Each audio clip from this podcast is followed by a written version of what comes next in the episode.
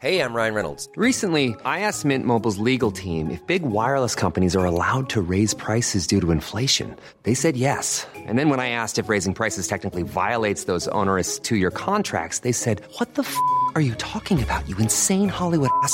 So to recap, we're cutting the price of Mint Unlimited from $30 a month to just $15 a month. Give it a try at mintmobile.com slash switch. $45 upfront for three months plus taxes and fees. Promo rate for new customers for limited time. Unlimited more than 40 gigabytes per month. Slows. Full terms at mintmobile.com. So krass geerdet hat mich, glaube ich, noch nichts in meinem Leben wie das. Weil du bist auf dem höchsten Trip der Gefühle, denkst so krass, du wohnst im Auto, bist unterwegs und dann so wirklich mit der Nase vorweg im Schotter gebremst.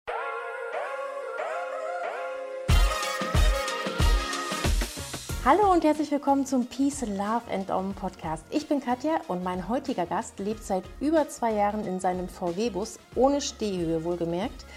Und auch nicht im warmen Süden wie die meisten, sondern tatsächlich in Deutschland. Hallo Basti. Hallöchen, grüß dich. Sag mal, wie kann es sein, dass du nicht wie die meisten einfach mit deinem Bus in den, nach Spanien oder Griechenland abgehauen bist, sondern äh, immer noch in Deutschland rumhängst? Das ist eine gute Frage. Äh, Also ich bin generell, merke ich immer wieder, bei, bei allen Touren, die ich so mache, mich zieht es generell immer eher in den Norden. Ich bin so schon immer so ein Nordmensch gewesen. Also Dänemark viel und dann kam irgendwann Schweden dazu und Norwegen und Finnland und ja. Also mich zieht es immer so gern in die kühleren Gefilden. Ich mag das gerne. Ich mag es lieber wirklich, wenn ich es äh, warm bekomme, anstatt dass es in dem Bulli einfach zu heiß ist und ich es nicht mehr kühl bekomme, äh, kühl bekomme, genau. Ja, deswegen ähm, war ich eigentlich noch nie in Spanien unterwegs, noch nie in Portugal. Das hat mich noch nie so gereizt. Also lieber den Norden da und du- die Weite, ja. Da bist du eine Seltenheit unter den Vanlifern. Ja, das merke ich immer wieder. Viele, die, ich kenne ja auch einige, die unterwegs sind und dann ähm, irgendwann im Herbst rum in den Süden starten. Und nee, das hat mich noch nie gereizt. Vielleicht kommt es ja noch, aber bisher. Herbst in Deutschland, da wird es für dich erst richtig interessant, oder? Ich finde es super. Also ich finde es irgendwie eine tolle Jahreszeit. Also ähm, ich bin nicht der Sommermensch und ich war jetzt auch froh, vielleicht kommen wir da später auch nochmal zu, aber jetzt im Sommer, wo es einfach hier so brüllend heiß war, war ich einfach in Norwegen und hatte äh, tagsüber so 6, 7 Grad. Das war perfekt. Ich glaube, ich wäre hier einfach eingegangen. Es ist einfach nicht meins. Genau. Ich bin auch vom Tautyp her wie, ne? Also rötliche Haare, irgendwie, es ist einfach nicht meins. Ich mag es nicht gerne in der prallen Sonne. Das ist für mich irgendwie schon immer, seitdem ich Kind bin, irgendwie nicht positiv besetzt. Ja. Ich flüchte gerne. Ich glaube, ich glaube, du hast so ein Wikinger-Gen. Also rein optisch Ja, ja. würde ich zu den Wikinger zählen. Ich war auch schon oft gefragt, ob ich irgendwie Vorfahren aus Schottland habe oder Irland oder sowas. Ja, genau. Bestimmt. Ja. Ähm, Basti, für alle die, die dich nicht von unserem Video auf YouTube kennen, erzähl mal, wie du dazu gekommen bist, ähm, vor zwei Jahren alles zu kündigen und in deinen Bus zu ziehen. Das kann aber jetzt ein bisschen dauern. ähm, ja, nee, ich fange vorne an. Also im Prinzip ähm, waren für mich ein paar Erlebnisse, die aber dazu geführt haben. Und ähm, das erste war im Prinzip, dass ich 2013 ähm, mit meiner damaligen Freundin von in der Nähe von ähm, Holzminden, das liegt bei Göttingen, äh, nach Bremen gezogen bin. Damals alles aufgegeben hatte, einen Vollzeitjob als Sozialpädagoge aufgegeben habe und Umgebung aufgegeben habe, äh, Freunde und Umfeld und damals einen Cut und ab nach Bremen. Da neues Leben sich aufgebaut gemeinsam. Das war nach einem halben Jahr dann vorbei.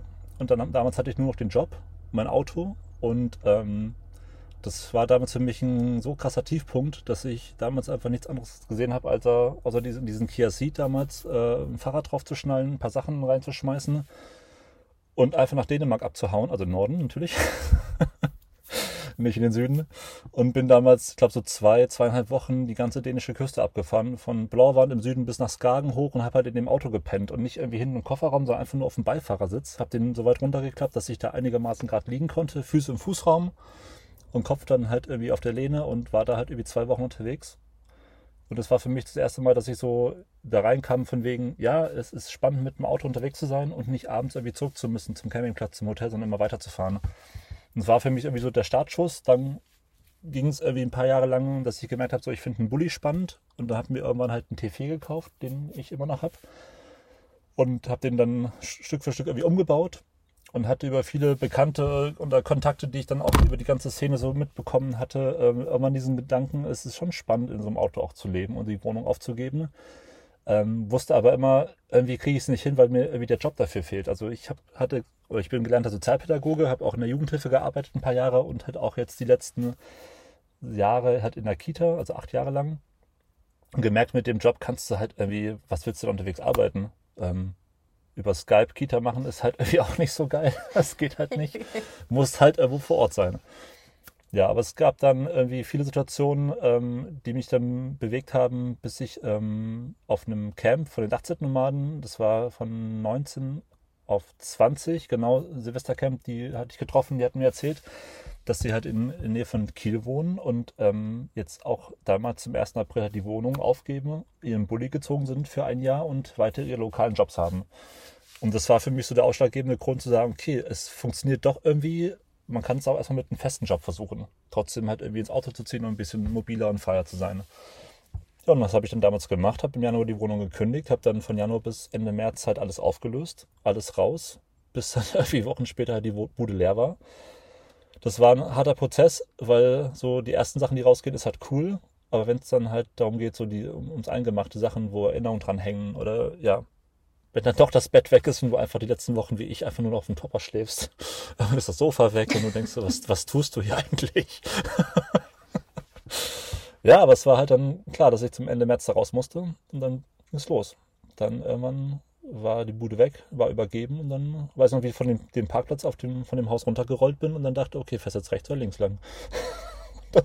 war am 1. April 2020 und dann ging es los, ja dann war ich im Auto. Ist man dann ein bisschen, ist man ein bisschen überfordert von der neuen Freiheit, die sich da einbietet? Die, die ersten Wochen war es eigentlich echt ganz cool, weil es war halt äh, so die Euphorie, jetzt geht's halt los, so ne, Freiheit, gib ihm so. Ging, äh, gib ihm ging nicht, weil ich musste halt aufgrund der Kita halt immer noch in, im Raum Bremen bleiben. Aber es war schon aufregend, ähm, weil es schon am Anfang fühlt es sich an wie Urlaub, hatte ich das Gefühl im Nachhinein. Also, ne, man fährt los und es ist halt irgendwie, man weiß, es ist, ist cool, was man so machen kann. Und ich wusste auch ein paar Plätze, wo ich bin. Das Eingemachte oder die harten Stories, die kamen halt erst ein bisschen später. Aber der Start war an sich ganz schön, ja. Hm. Was waren denn so die harten Stories, wenn du schon anteaserst? ja, also ich glaube, einige, die mich oder meinen äh, Account irgendwie kennen, wissen, worum es geht. Also die krasseste Sache, Sache war eigentlich, dass ähm, dass ich dann, nachdem ich im Anfang April eingezogen bin, halt den April und den Juni dann halt unterwegs war, viel und ähm, habe halt in der Kita gearbeitet, aber ich war dann eines Sonntags nachts auf der A7 unterwegs und ja, dann äh, habe ich Sonntagabend auf der A7 irgendwann nachts um halb zwölf ähm, gemerkt, irgendwas stimmt gerade nicht, äh, ich muss ranfahren und dann habe ich gesehen, dass im Motorraum gerade die komplette Elektrik durchschmort und durchbrennt. Und habe ich einen Feuerlöscher, einen Motorbrand gerade noch so verhindert. Und dann ist Stillstand. Dann äh, ist dein Auto ausgefallen. Dann hast du eigentlich nichts mehr. Und dann war so, ja. Das ist so eine, das so krass geerdet hat mich, glaube ich, noch nichts in meinem Leben wie das. Weil du bist auf dem höchsten Trip der Gefühle, denkst so krass, du wohnst im Auto, bist unterwegs und dann so wirklich mit der Nase vorweg im Schotter gebremst. ja. Und dann hieß es ein paar Wochen damals, ja, irgendwie ja, neue Teile suchen. Ich erstmal zu schauen, wo kann ich unterkommen bei Freunden. Hab da immer gewechselt, war bei den ersten paar Nächte dann bei, bei der Family von meinem Patenkind lange nebenbei halt arbeiten, nebenbei Teile rankriegen, wo mir Leute geholfen haben, dass wir Ersatzteile bekommen, dass sich jemand findet, der dies, den ganzen Motorraum neu verkabelt. Das war, das ging glaube ich über acht bis zehn Wochen und das war halt echt krass, ja. Und in der Phase habe ich damals auch überlegt, komm, jetzt kannst du den Job in der Kita auch noch kündigen. Ich wollte gerade fragen, ob du vielleicht dran gedacht hast, hey, komm, das war doch nicht so eine gute Idee, lass mal wieder in eine Wohnung ziehen. Nee, den Gedanken hatte ich irgendwie gar nicht. Also, weil ich wusste generell, dieses in der Wohnung leben, das fühlte sich halt für mich auch falsch an. Also, ich habe generell, das merke ich so im Nachhinein, ist für mich ein Riesengewinn, auch körperlich, was die Gesundheit angeht. Ich habe immer Probleme mit Hausstaub gehabt. Ähm, bin generell Allergiker, habe einige Sachen, aber Hausstaub, diese Thematik, weiß nicht, vielleicht kennen das auch andere, aber das äh, kann einen so runterziehen und dieses Thema ist halt weg. Das gibt es nicht mehr. Klar, ich muss den Bulli auch mal durchfegen, ne? aber es ist halt nicht so krass, diese Hausstauballergie wie in einer Wohnung. Und ich bin den ganzen Tag in der frischen Luft, ich bin immer nur draußen. Ich bin seit zwei Jahren eigentlich gefühlt gar nicht mehr krank. Hängt vielleicht auch ein bisschen damit zusammen, dass ich nicht mehr in der Kita bin und nicht mehr in dieser absoluten Virenhölle. Aber dieses Draußensein an der frischen Luft irgendwie und ähm, ich merke, wie das mir körperlich richtig, richtig gut tut. Und was ich auch seit dem Jahr merke, ich weiß nicht, ob es damit zusammenhängt, aber irgendwie ist es halt, ist es mir klar geworden, ich hatte auch Probleme mit Heuschnupfen, äh, mit Katzen. Also ich bin echt allergisch, echt Das ist manchmal echt die Hölle gewesen. Aber Heuschnupfen wird seit einem Jahr besser. Ich habe dieses Jahr nichts gehabt. Und irgendwie denke ich, ja, es tut, glaube ich, gut, wenn man sich mehr draußen aufhält als nur in so einem Steinhaus. Ja, Sauerstoff könnte gut sein. Ja. Ja. Und das hat für mich so körperlich so viele Vorteile. Ich fühle mich fitter, ich bin wacher und ich bin einfach. Es ist lebendiger, es ist intensiver, das Ganze. So, es ist halt so ein riesen neuer Space entstanden, den ich halt dieser Wohnung und den Wohnungen davor nie hatte. Dieses, du kommst nach dem Job nach Hause nach 16 Uhr, bist noch zwei Stunden wach, liegst auf dem Sofa, gehst pennen und das machst du halt fünf Tage die Woche und am Wochenende versuchst du die Bude klar zu kriegen, damit du Montag wieder einigermaßen von vorne anfangen kannst. Und ich habe das echt gemerkt, dass ich jetzt einfach nicht mehr wollte. Und das ist für mich das Krasseste, dass ich da irgendwie rausgekommen bin und einfach viel, viel mehr im Leben präsent ist. So, das ist halt, das ist einfach nur beeindruckend. Ich glaube, das muss man erlebt haben, um es zu verstehen. Schön. Ja. Vermisst du manchmal äh, deine Stehhöhe? Also könntest du dir, würdest du dir wünschen, dass du dich vielleicht auch mal, ich meine, du bist ja nun keine 1,70, du bist ja schon ein Riesenkerl. Wie schläfst du zwei denn? Meter. Das ist, glaube ich, auch nochmal lustig. Du schläfst nämlich gar nicht wie, wie normale Menschen. Das ist echt, das war wirklich, nachdem dieses Video von dir damals über mich rauskam, das war, ich weiß nicht, 80 Prozent der Anfragen, es ging um meine Schlafsituation. Das war für alle Leute so, so ein unvorstellbares Ding. Aber ja, also wie gesagt, ein T4 hat, also ich habe auch keinen, der T4 hat keinen langen Radstand, ist der kurze Radstand. Und vom Fahrersitz, also jetzt auch gerade im Bulli, vom Fahrersitz bis zur Heckklappe, ich glaube, es sind ähm, 2,20 Meter ungefähr, 2,40 maximal. Und von den 2,40 Meter habe ich halt nur 1,60 als Bett. Und ich bin zwei Meter. Und immer wenn ich das Leuten persönlich erzähle, gibt es immer so einen musterten Blick von oben nach unten an mir. Und ich gucke mich immer an und gucke ins Auto und denke so, okay, Da wie passt passt was das nicht. zusammen? also wie gesagt, es sind halt 1,60 und die Breite ist auch nicht wie der Bulli. Der Bulli ist, glaube ich, 1,40, 1,50 breit, aber ich habe noch eine Arbeitsküchenzeile, die nochmal 30 Zentimeter einnimmt. Das heißt, mein Bett ist auch nur 1,10 breit. Also 1,10 mal 1,60. Und also ich liebe es total. Das ist für mich so wie so eine Kuschelhülle als Kind, habe ich das Gefühl. Das ist so ein ganz kleiner Rückzugsraum, äh, der überschaubar ist. Ich kann auch zur Not diagonal liegen, zur Not gucken die Füße raus oder ich schlafe einfach, ich schlafe super gern mit angezogenen Beinen. So richtig so Kuschelfeeling. Und das geht. Und das geht seit zweieinhalb Jahren und das ist super. geht auch zu zweit, kann ich dir sagen. Da- Das, das war jetzt gerade meine nächste Frage. So, äh, äh, ein- eine- also mit, mit Frau nebenan wird es ja dann äh, offensichtlich, wie du, wie du mir gerade bestätigen wolltest, äh, ist das auch kein Problem. Du kannst dir super zu zweit pennen. Das ist kein Ding. Du vielleicht, aber die Frau dann neben dir nicht. Nein, das geht. Nein, also bisher gab es noch keine, Keine Beschwerden. keine Beschwerden. Also weiß nicht, ich, auch, es gibt auch, ich kenne andere, die sich in T4, also für mich ist das unvorstellbar, das kann ja jeder gerne machen, wie er will, aber für mich ist es unvorstellbar, in den T4 ein Festbett von zwei Metern zu bauen.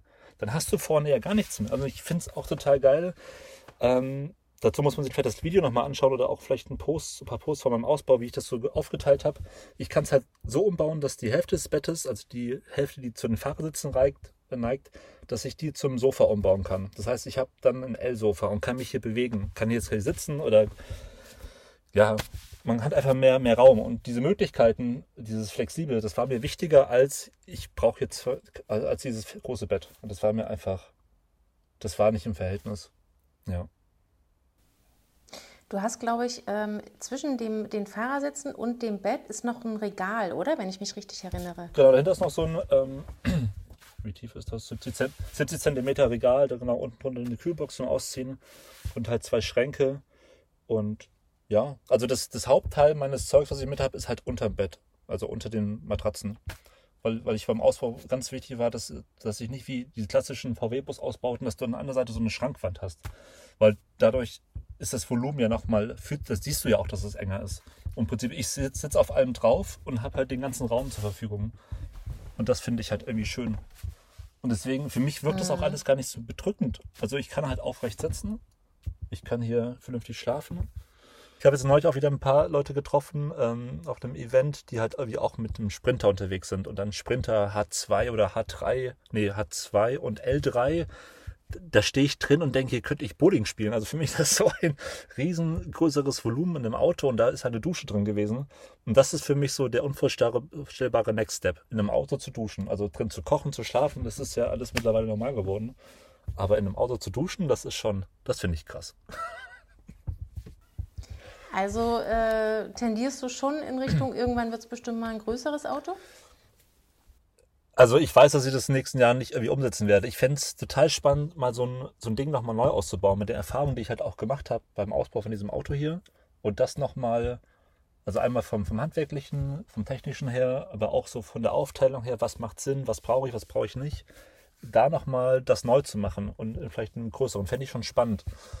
Aber ich brauche das Volumen mehr nicht, das merke ich. Das ist bestimmt cool zu haben, wenn man vielleicht mal vom Fahrersitz hinten ins Schlafzimmer gehen kann. Aber ich vermisse nicht mehr Raum. Ich könnte theoretisch hier an meinem Bulli auch duschen, habe eine Möglichkeit draußen zu duschen. Die nutze ich im Notfall mal, aber ich habe ich hab alles. Und wenn ich arbeite, gehe ich vorne auf den Beifahrersitz, das ist mein Arbeitsplatz. Das ist auch, das ist für den Kopf auch gut, das so zu trennen. Hinten ist Wohnen und Schlafen und Essen und vorne ist Arbeiten und Fahren. Ja.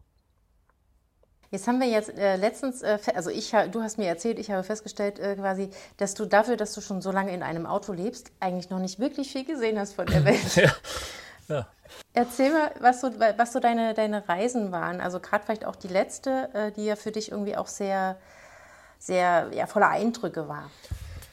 Ja, genau. Also ich ähm, hole ich kurz noch ein bisschen aus. Ähm, also ich habe noch nie das noch nie Europa verlassen. Und viele, die mich kennen, die glauben mir das immer nicht, wo ich denke, ja, aber ich bin noch nie mal wohin geflogen, außer nach Schweden mal vor vielen Jahren, aber ähm, mein Bruder zum Beispiel, der war völlig anders. Der ist halt nach dem Abi, ist der nach Neuseeland geflogen, hat sich einen Camper gekauft und hat einen Jahr lang Travel gemacht. Freunde von mir sind irgendwie Auslandssemester nach Südamerika oder Südafrika oder waren unterwegs und mich hat das damals, mich hat es nie gereizt, wegzugehen. Ich war immer zufrieden mit dem, was ich hatte und habe mein, ich habe ähm, ähm, Fachabi gemacht, Bautechnik, danach soziale Arbeit studiert und habe halt das so gemacht, weil ich da Bock drauf hatte. Und dieser Reiselust oder dieser Drang rauszukommen, das hat sich erst in der Zeit, die ich eben schon erzählt habe, so ne, mit Trennung und Bulli, da kam das bei mir los und ich merke, dass das einfach bei mir jetzt mittlerweile krass aufblüht und der Drang immer größer wird. Ähm, und die Dänemark-Tour war das erste große, und zwischendurch halt viele, immer den letzten Jahren immer kleine Touren. Viel Dänemark, viel mal Schweden, ähm, Holland, weil es einfach in der Nähe war, auch beruflich bedingt nicht die Zeit war, viel zu reisen. Aber ich war jetzt ähm, das letzte Jahr über im Ahrtal mit äh, einer Truppe, habe da nach dieser Flutkatastrophe geholfen und das war halt ein Jahr Vollzeit, fünf, sechs, sieben Tage die Woche wirklich 30, 40 Menschen von, von morgens bis abends um mich drum herum, weil wir ein Camp aufgebaut hatten. Und das war halt ein Jahr Vollgas, aber auch ein Jahr keine Privatsphäre, keine Zeit für mich, weil du nur für andere da bist, für Betroffene, für Helfer und fürs Team. Und das war so eine intensive Zeit und so krass. Und es war für mich am Ende auch, dass ich gemerkt habe, ich habe mich da ein Stück weit auch irgendwie ja, vergessen. Also nur, man kann, glaube ich, nur geben und helfen, wenn man auch da die Power für hat und sich selber, also für sich selber noch auftanken kann nebenbei. Und das hat auf jeden Fall locker ein Vierteljahr mindestens oder ein halbes Jahr gelitten. Und das war für mich so die große Motivation, weil ich gemerkt habe immer früher, so ich muss jetzt mal los. Der Bulli muss das tun, wofür, er gedacht ist. Und nicht dafür, um irgendwo rumzustehen, der muss jetzt fahren. Ich habe Bock auszubrechen und jetzt irgendwie, ich muss wohin. Und ich war vor drei Jahren schon mal in Norwegen, als der Bulli fertig war für drei Wochen, habe nur ein bisschen vom Süden gesehen und ich wusste immer, ich will noch mal weiter in Norwegen. Und ähm, dann war es durch Corona nicht möglich und ähm, dann habe ich jetzt im Sommer gesehen, okay, jetzt ist eigentlich die Option, jetzt könnte ich das machen. Ich habe gerade Zeit, ich habe gerade irgendwie das genug Geld angespart, um das zu machen und da habe ich für mich jetzt im Juli, äh, Juni, Juli äh, entschieden, ich mache jetzt, ähm, ich bereite den Bulli so weit vor, dass ich jetzt ähm, auf eine große Tour gehe und ähm, nicht nur zwei, drei Wochen, sondern ein bisschen länger und war jetzt sieben Wochen ganz Skandinavien unterwegs.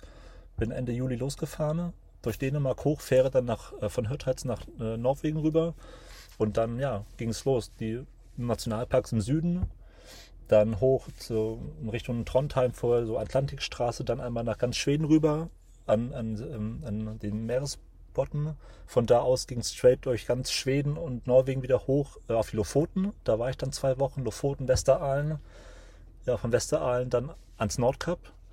Ähm, bei Nordkap ist mir ganz wichtig, da leiste ich momentan so ein bisschen Aufklärungsarbeit. Immer dieses Nordkap, was man so, so, so kennt, diese Kugel. das ist halt auch nur ein Touri-Ding. Das ist geografisch gesehen nicht das Nordkap. Das ist einfach nur ein Touri-Punkt, wo die äh, Fotos machen und da gibt es äh, ein Museum, keine Ahnung. Aber das richtige Nordkap ist auf der Nachbar, auf der Nachbarinsel oder so einer Halbinsel und da gibt es halt nur eine Wanderung hin. Und das ist eine Wanderung von neun Kilometern, die habe ich gemacht und da stehst du wirklich am nördlichsten Punkt des europäischen Festlandes. Und das ist halt noch mal ein paar hundert Kilometer weiter nördlich als diese Kugel. Und das ist geil da zu stehen. Und das war mein Highlight. Das war so krass. Ja, da stehst du Na, völlig toll. Und alle anderen, Ja. alle anderen, die jetzt an dieser Kugel waren, die denken so, Nein! nein! Ja, ist ja auch okay. Also es muss, ist ja keiner gezwungen, diese, diese Tour zu machen, aber es, ich finde es irgendwie schade. Dann bist du schon mal da oben und dann, ja, ist Ja. halt nur so ein Tugelding. Aber gut, ich bin da hingelaufen und dann ging es vom Nordkap dann über Finnland zurück. Ähm, bin ich Finnland runtergefahren und äh, von Südfinnland in der von Helsinki noch über die Orland-Inseln. Die kannte ich bisher auch noch nicht. Das ist so diese Inselgruppe zwischen ähm, Finnland und Schweden.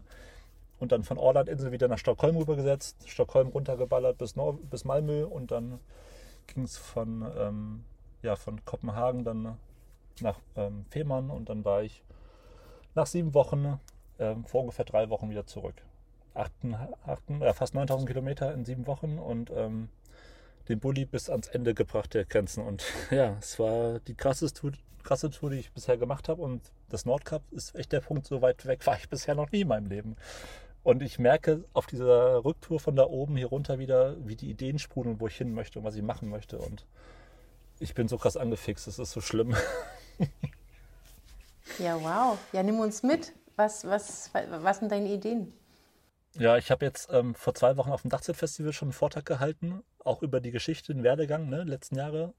Und da wurde ich auch gefragt, was denn so mein, mein nächstes Ziel ist. Und ähm, ich fände es total spannend. Ich weiß zwar noch nicht, wie es funktioniert, wann es funktioniert, aber ich möchte mit dem Bulli in die Mongolei. So, das ist für mich so die ultimative Vorstellung von noch krasser als vielleicht Norwegen oder Kanada, Alaska, wo ich auch gerne mal hin würde, aber die Weite in der Mongolei. Die Mongolei ist, soweit ich weiß, das äh, ist drei, viermal so groß wie Deutschland, hat aber, glaube ich, nur acht Millionen Einwohner und ist, glaube ich, das dünn besiedelste Land der Welt. Und diese Weite, diese Steppe, die möchte ich gern sehen. Kennst du hier? Ähm, Schafft das der Bulli? natürlich, hallo, bitte. Der braucht jetzt. Ich meine, ich, also ich meine jetzt wegen 4x4 und so. Ja, nee, Äh, ja, da, da gibt es Ideen. Also es sind halt viele Ideen da, ähm, was, was ich mit dem Auto machen würde. Unter anderem den halt auch vielleicht auf Allrad umbauen und ein paar andere Modifikationen vornehmen. und ähm, kennst du die ähm, Herr Lehmanns Weltreise, die beiden? Ähm, die haben auch einen Film gemacht, in die Mongolei. Und das ist für mich so, den feiere ich seit Jahren, diese, diesen Film, wo sie da hinfahren. Ich möchte es selber sehen. Ich will da gerne mal hin. ist halt die Frage, wie, welche Route. Es gibt halt verschiedene Möglichkeiten und ähm, klar, entweder über ähm, hier Die baltische Länder, genau, baltische Länder und Russland durch, Kasachstan oder halt unten rum. Obwohl ich merke, so Iran, Afghanistan, Pakistan habe ich Bauchschmerzen mit, da fehlen mir einfach Informationen. Da muss ich mal schauen. Aber da kenne ich auch ein paar, die ich anschreiben könnte. Aber auch Sibirien oben würde mich auch reizen. Mal gucken. Das merke ich, dass das vielleicht in den nächsten ein, zwei Jahren auf jeden Fall, dass ich da jetzt schon Bock habe, drauf, mich drauf hinzuarbeiten, dass ich da irgendwie hinkomme. Ja. Ja, vielleicht wartest du noch ein bisschen mit, mit, mit, der Russland-Route. Ja, also im Laufe dieses Jahres wird das nichts werden. Und im nächsten Lau- Laufe des nächsten Jahres auch noch nicht. Also das ist ja auch eine finanzielle Sache, wie ich äh, mich da aufstelle und versuche da einfach momentan irgendwie mich irgendwie bestmöglich darauf vielleicht anzufangen, mich darauf vorzubereiten, um vielleicht irgendwann zu sagen, jetzt habe ich alles an Know-how, habe das Geld, habe die Mittel und ähm, es kann losgehen. Aber du reist ja jetzt immer äh, alleine, oder? Ist das denn, also du warst jetzt sieben äh, Wochen alleine in, äh, in Skandinavien unterwegs. Äh, gefällt dir das oder, oder äh, wünschst du dir auch manchmal irgendwie eine Begleitung? Irgendwie beides. Also ich, jetzt dieses viele Alleinsein da oben in den sieben Wochen war halt auch klar Ahrtal-bedingt, dass ich es einfach nur gefeiert habe, wochenlang einfach oder teilweise einfach mehrere Tage keine Menschen um mich zu haben, weil ich das einfach so extrem gebraucht habe. Ähm, aber ja, also es gibt auch Ideen, irgendwie, dass ich sagen würde, ich fände es auch cool, so eine Reise zu zweit zu machen, weil erstens, das war halt eine der, der krassen Sachen jetzt in sieben Wochen, du fährst halt wirklich alleine. Du musst jeden Kilometer alleine fahren.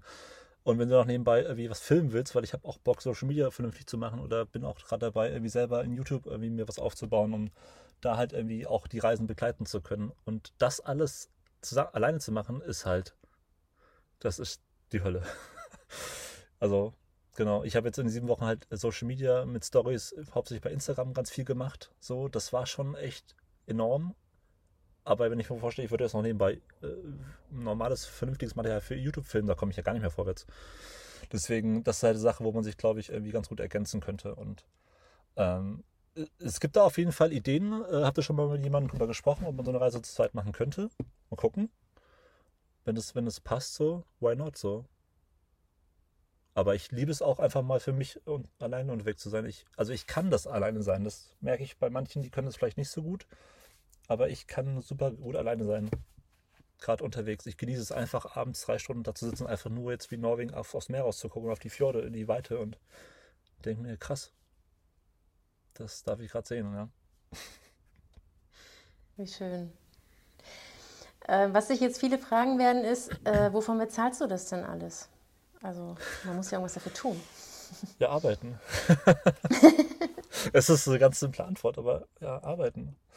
Aber es ist halt die Frage, was ich mache, genau. Also, ähm, ich, also wie gesagt, ich habe eigentlich mal soziale Arbeit studiert, bin eigentlich Sozialpädagoge, aber habe vor zweieinhalb Jahren äh, ein Gewerbe auch angemeldet, habe mich selbstständig gemacht, weil ich ein Angebot hatte, ähm, im Bereich Social Media und Video ganz viel zu machen. War immer so mein Hobby und habe das so ein bisschen zum Beruf machen können. Im Prinzip bin ich selbstständig als Videograf. Ähm, Drohne ist ein großes Thema, dass ich Drohnenpilot bin offiziell auch und da irgendwie ganz viel mache. Und halt hauptsächlich halt irgendwie Cutter, also entweder halt filme ich für Leute und verarbeite es selber oder habe jetzt auch schon öfters einfach Material zugeschickt bekommen, was ich verarbeite und denen halt wieder zurückschicke. Und das ist halt ein Job, den ich ja auch von unterwegs machen kann. Also das ist halt auch ein Teil, wo ich merke, jetzt habe ich was gefunden, mit dem ich halt auch losfahren kann, weil ich unterwegs arbeiten könnte. Und das versuche ich halt alles so weit in Bahn zu kriegen, ähm, ja, dass man davon auch so eine Reise finanzieren kann. Und ja, im Prinzip habe ich jetzt die sieben Wochen eigentlich nur von meinem Ersparten das gemacht. Hatte unterwegs auch ein bisschen was gearbeitet, hatte ein paar Aufträge, aber es sieht sich in Grenzen zum Glück und ich habe die Zeit echt ganz gut, gut genießen können. Ja. Und wenn es gar nicht geht, dann stellst du dich einfach mit deiner Gitarre irgendwo in die Fußgänger. das habe ich auch schon mal echt äh, in Betracht gezogen, was ich nicht mehr machen könnte. Eine gute Freundin von mir, mit der habe ich früher schon mal Musik gemacht, die ist Sängerin äh, und die kann halt mega gut singen. Und äh, fiel auch immer die Scheine nur wegen ihr und nicht wegen mir als Gitarrist, aber. Ach ja, also weiß nicht, ich denke mir, ich denke mir mittlerweile irgendwie, es geht immer vorwärts. Und das ist halt auch so ein großes Learning für mich aus den ganzen letzten Jahren, insbesondere so aus dieser ganzen Sache mit der Wohnung aufgeben, mit dem Brand vom Bulli und manch anderen Katastrophen, die es am Bus noch gab. Aber es geht irgendwie weiter und irgendwie, es passiert immer irgendwas, es tritt jemand in dein Leben, der dir weiterhilft oder es gibt eine Lösung für Sachen und die habe ich ganz oft nicht gesehen und das war jetzt auch neulich, als ich diesen Vortrag halten durfte, nochmal ganz spannend, das so rüberzubringen, ähm, dass das eigentlich das größte Learning aus allem ist. Vertrauen zu haben, dass es alles irgendwie funktioniert. Und ich wusste, diese Reise, die ich gemacht habe, diese sieben Wochen, der Bulli war jetzt nicht so im geilsten Zustand. Also ich habe ein paar Sachen vorher gemacht, aber es waren ein paar Macken, wo ich wusste, ja, es könnte auch um die Ohren fliegen. aber es hat funktioniert und wenn es nicht funktioniert hätte, hätte es auch eine Lösung dafür gegeben. Und ja. Beziehungsweise fliegt dir jetzt alles um die Ohren. Also der Bulli, der hat so, äh, zeigt jetzt so, uff, das war mir zu viel. Ja, genau, das hatte ich dir eben, äh, bevor wir gestartet haben, schon ein paar Storys erzählt. Also jetzt heute Morgen zum Beispiel ähm, bin ich raus und habe gesehen, okay, Hinterradblatt. Irgendwie, ja, hm, scheiße. Heute Morgen erstmal zu der Werkstatt noch getuckert und äh, da mir einen Wagenheber ausgeliehen. Ich habe ja einen Ersatzrad oben drauf, habe das ausgetauscht und ähm, die Heckscheibe habe ich gesehen, irgendwie die, der Kleber löst sich ein bisschen, die lässt sich bewegen. Und das sind gerade so Sachen, wo ich denke, ey, das kann ja nicht wahr sein. Ja, aber ich werde es Stück für Stück wieder reparieren und anpassen und äh, ich habe auch, hat sich in den letzten zwei Wochen so die Idee, Idee so ein bisschen entwickelt, dass ich vielleicht mal im Dezember, im Januar, Februar, je nachdem wie es passt, mich mal für zwei, drei Wochen mir wirklich Zeit nehme, mich in eine Halle einmiete und mal den ganzen Ausbau raushole erstens zu checken, okay, nach drei, drei, äh, zweieinhalb Jahren Fulltime Vanlife, in welchem Zustand ist es, ein paar Sachen umzubauen, weil das klappert hier, diese schwedischen Schotterpisten, das war die Hölle. Hier klappert einfach alles. Und dann schon wirklich anzupassen und es gibt nicht Ideen, wenn ich sagen würde, wirklich Mongolei reisen, dann muss es hier nicht mehr alles auf nur gemütlich sein, dann muss es funktionieren und dann gibt es halt ein paar Sachen, die angepasst werden können. Und das würde ich gerne mal machen ja, ein paar Fahrwerkssachen, ein paar Sachen im Innenausbau und dann mal gucken, wann es losgeht. Aber ich habe, ich merke irgendwie, dass es das nächste große Ziel sein könnte. Das klingt spannend. Hast du denn eigentlich deine Gitarre irgendwie parat? Du weißt, ich bin ein riesen Fan von dir. also ich sage das wirklich nicht zu jedem. Ich finde, du hast ein unglaubliches äh, Talent. Gitarre spielen, ja, kann jeder lernen, aber ähm, die wenigsten beherrschen es einfach richtig, richtig gut. Okay. Und ähm, genau, sehr gerne. Und ich werde, ich würde gerne einfach zum, zum Ende des, äh, der Folge würde ich ein paar kleine Klänge von dir einspielen, wenn das okay ist. Können wir machen. Muss ich nur vorher noch stimmen. Dieses Video vor, vor, weiß nicht, zweieinhalb Jahren, wann haben wir das gemacht? Nein, vor zwei Jahren. Vor ziemlich genau zwei Jahren, glaube Genau. ich sogar. Ähm, das hat ja schon eine kleine Welle ausgelöst, oder? Erzähl mal, Basti. Ja, es war sehr beeindruckend, weil das war was, damit habe ich überhaupt nicht gerechnet. Ich habe mich total damals schon gefreut, als du angefragt hast, dass, mir, dass du mich auch mit dazu nehmen wolltest für so ein Video und dachte, ja, machen wir mal und habe da im Prinzip auch einfach nur erzählt, ne, wie es so war, was so passiert ist, meine Gründe dafür. Aber als es dann raus war und online war, das hat irgendwie, da kam eine Riesenwelle auf mich zu, die ich überhaupt nicht gesehen habe, an Rückmeldungen und, und Leuten, die irgendwie, und ich fand es krass zu merken, dass das irgendwie so inspirierend war für viele. Für mich ist es ja irgendwie normal jetzt gewesen, das zu tun und habe die Gründe dargelegt, warum das so war. Aber ich fand's, oder ich finde es immer noch krass, wie, äh, wie ich ab und zu durch die Kommentare von dem Video durchscrolle und mir Sachen durchlese und ähm, bin da total dankbar dafür, dass, dass das irgendwie, ja, dass das irgendwie angekommen ist, diese Geschichte von mir mit Pleiten, Pech und Pannen teilweise für viele einfach was Inspirierendes hat. Und ja, da bin ich total dankbar dafür und das, es ist ein krasses Gefühl. Ich hatte auch sogar schon mal die Situation, das habe ich dir, glaube ich, auch noch gar nicht erzählt. Ich stand mal vorletztes Jahr, nee, letztes Jahr äh, in der Nähe von ähm, ähm, irgendwo an der Nordsee, in Emden, genau, Emden war das, auf einem Parkplatz. Und auf einmal hielt dann irgendwann nachmittags ein Auto neben mir, meinte, ich kenne dich über das Video von Katja. Ich habe es vor, zehn- vor einer halben Stunde erst zu Hause gesehen und habe über Social Media rausbekommen, dass du gerade hier stehst und wollte zu dir kommen und dir einfach nur Danke sagen.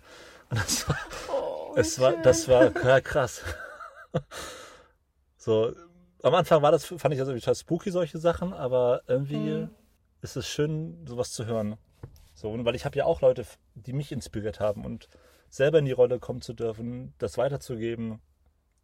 Ich erwarte ja nicht, jeder, dass jeder aus aufgrund meiner Geschichte ins Auto zieht, aber dass man vielleicht irgendwie über was nachdenkt oder auch ge- Gefallen findet, an, an dem Gedanken zu reduzieren und nur wichtige oder Sachen bei sich zu haben, die vielleicht einen Wert haben oder eine Funktion. Und das ist irgendwie, ja, das finde ich beeindruckend. Das macht mich manchmal echt sprachlos. Voll schön. Ja, ich finde, es waren äh, unglaublich viele wertschätzende Kommentare dabei. Also ich glaube, es war nicht einer, der irgendwie doof war. Und das fand ich auch, ähm, das fand ich auch unglaublich toll. Ja, ich verweise oft drauf. Wenn Leute Fragen zu mir haben, dann verweise ich immer gerne auf das Video, weil das einfach so alles aussagt. Ich habe keine Zeit, Ihre Fragen zu beantworten. Gucken Sie das Video. Ja. Ja, Basti, dann fand ich es total schön, mal wieder mit dir zu sprechen. Ja, Tito. Und ähm, wie war das mit der Gitarre? Ich habe sie gerade schon nebenbei ausgepackt. Oh, haben, äh, musst du sie noch stimmen oder? Ähm, Wir machen mal Live-Soundcheck hier, warte mal. ja. Kann man das hören? Ja, geht das so? Ja, ich kann es gut hören. Ha Hast du denn einen Liedwunsch oder ist es dir egal? Ähm, naja, also ich habe so diesen einen, den ich immer habe. Ich glaube, ich weiß was. Ich habe das jetzt schon seit Wochen nicht mehr gespielt. Das wird jetzt nicht geprobt, ne? Ja. Okay. Okay, alles klar, es geht los.